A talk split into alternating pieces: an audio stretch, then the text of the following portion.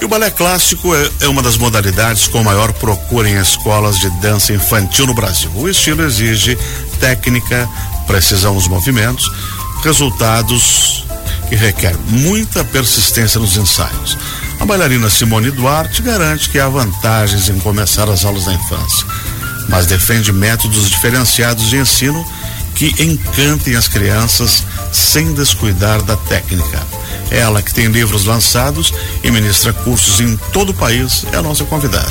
Bom dia, Simone. Bom dia, obrigada pelo convite. Tudo certo Prazer com você? estar aqui. Tudo certo. Prestigiando o quadragésimo Festival de Dança, o maior do mundo. Maravilhoso. Que bom. Você desenvolveu uma técnica própria para encantar as crianças. Que técnica é essa e por que que o balé encanta principalmente as meninas?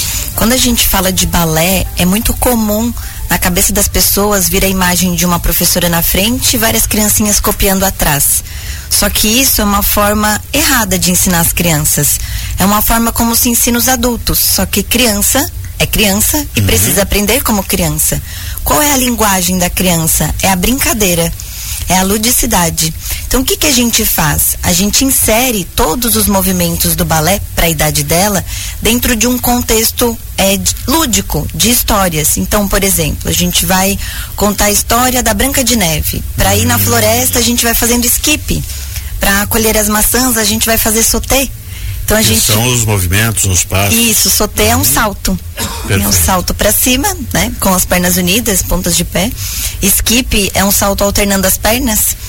É, então são vários movimentos que a gente já consegue desde os dois, três anos de idade que a criança execute. Só que se ficou em pezinho já dá para começar. Já dá para começar, porque se fala para a criança copia a professora, ela não vai copiar. Uhum. Mas se a gente fizer de uma forma que faça sentido para ela, ela vai fazer e vai fazer várias vezes e vai adorar fazer aquilo e vai pedir de novo e, e ela vai amar isso. E vai se encantando. E vai se encantando. Esse método sapatilha dourada vem sendo utilizado, já está sendo introduzido. Fala pra gente sobre isso. É, já há 15 anos a gente desenvolveu o método sapatilha dourada e é baseado nisso que eu acabei de falar, utilizar uhum. a ludicidade como ferramenta pedagógica para ensinar as crianças de uma forma adequada e é aplicado já em diversas unidades no Brasil inteiro. A SD Balé é uma rede de escolas de balé infantil. Então a gente tem até uma unidade no Japão. Então a gente percebe que isso funciona, independente de onde seja essa criança. Criança uhum. é criança em qualquer lugar do mundo e elas aprendem da mesma maneira, através da brincadeira. E funciona. Fala um pouquinho sobre, sobre a sua carreira. Como é que surgiu o balé na sua vida? E, e, e, e essa trajetória até chegar, digamos, ser uma teórica de método. É, eu comecei a fazer balé normal, né? Quando eu era bem novinha. E aí, depois, ali na adolescência, eu comecei a perceber que. Onde foi a tua formação? Foi em Criciúma. Uhum, tá. No estado. Isso, no sul do estado. É, e aí eu comecei a perceber ali pela adolescência, início da vida adulta, que aquela forma que me era ensinado era muito agressiva. Uhum. Era normal os professores gritarem e, né, e serem daquele jeito. Vamos marchar, um, dois, um, é, dois. parece exército. eu ficava assim, não, gente, não é isso. Mas naquela época eu não entendia direito. Aí quando eu entrei na faculdade de educação física e comecei a ter as disciplinas, né, de ensinar criança, brincadeiras, eu comecei a perceber, opa, peraí, o negócio não precisa ser assim. O balé ele pode ser legal. Ele não precisa ser uma coisa rígida, grosseira, estúpida até muitas vezes. A gente pode ensinar com educação, uhum. com gentileza.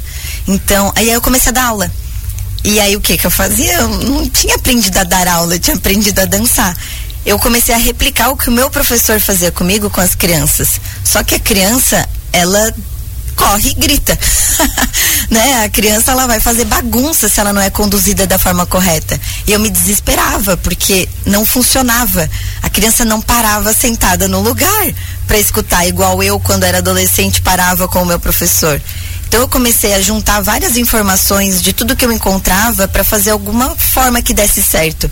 Porque se tinha outras pessoas que davam aula em outras modalidades e dava certo, por que, que eu não conseguia?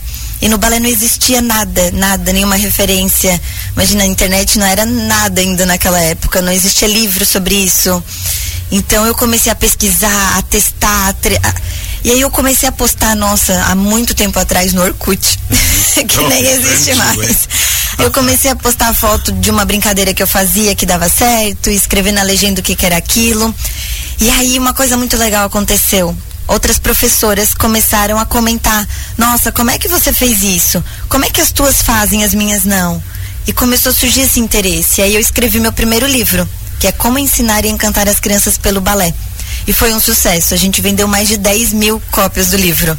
Dei curso no Brasil inteiro com esse livro, é, com essa mesma temática. E foi uma explosão. Eu não imaginava que aquilo que eu passei, exatamente, uhum. tinha outras pessoas com a mesma angústia. E aí eu comecei a ficar boa nisso. Porque eu comecei a pesquisar mais, mais, mais. Nossa, tá funcionando. As crianças estão aprendendo a técnica, mas está sendo legal. Os pais gostavam e as crianças não saíam das aulas. Eu tive crianças que crianças, adolescentes, que, pessoas que ficaram comigo durante 10, 11, 12 anos, direto. Então aquilo funcionou muito, muito bem. Aí eu escrevi o segundo livro, o terceiro livro, o quarto livro e continuo aí pesquisando para escrever cada vez mais. E hoje são quantos que você fez? São quatro, já uhum. estou preparando o quinto. E a Bibi e o sonho de bailarina? Bibi e o sonho de bailarina, ele é um mini livro destinado para as crianças, é um mini livro de colorir. Para despertar o interesse. Para despertar o interesse das crianças por um balé legal. Vendo figurinha já consegue entender. É, e no rodapé a gente colocou uma explicação é, porque qual foi meu intuito? Eu quero que a criança desperte esse interesse, mas eu quero que os pais entendam o que que eles têm que buscar numa escola de balé. Para que eles não levem a filha deles, que é o bem mais precioso que eles têm, numa escola que vai ter um professor que vai gritar que vai ter um professor que vai agir de uma forma que não é legal, mas que busque uma escola que vai tratar a criança como merece ser tratada e vai ensinar ela como tem que ser. Então tem para os dois, né? Tem para os pais é, e para as crianças. Aconselhamento aqui muito bacana a criança que se encanta, o professor precisa ter o seu tato também como lidar e também para os pais entenderem como é o processo de aprendizado e ajudar a facilitar também, né? E a Bibi foi inspirada em alguém? Na minha sobrinha. Sobrinha? é, eu já tinha esse projeto assim há vários anos.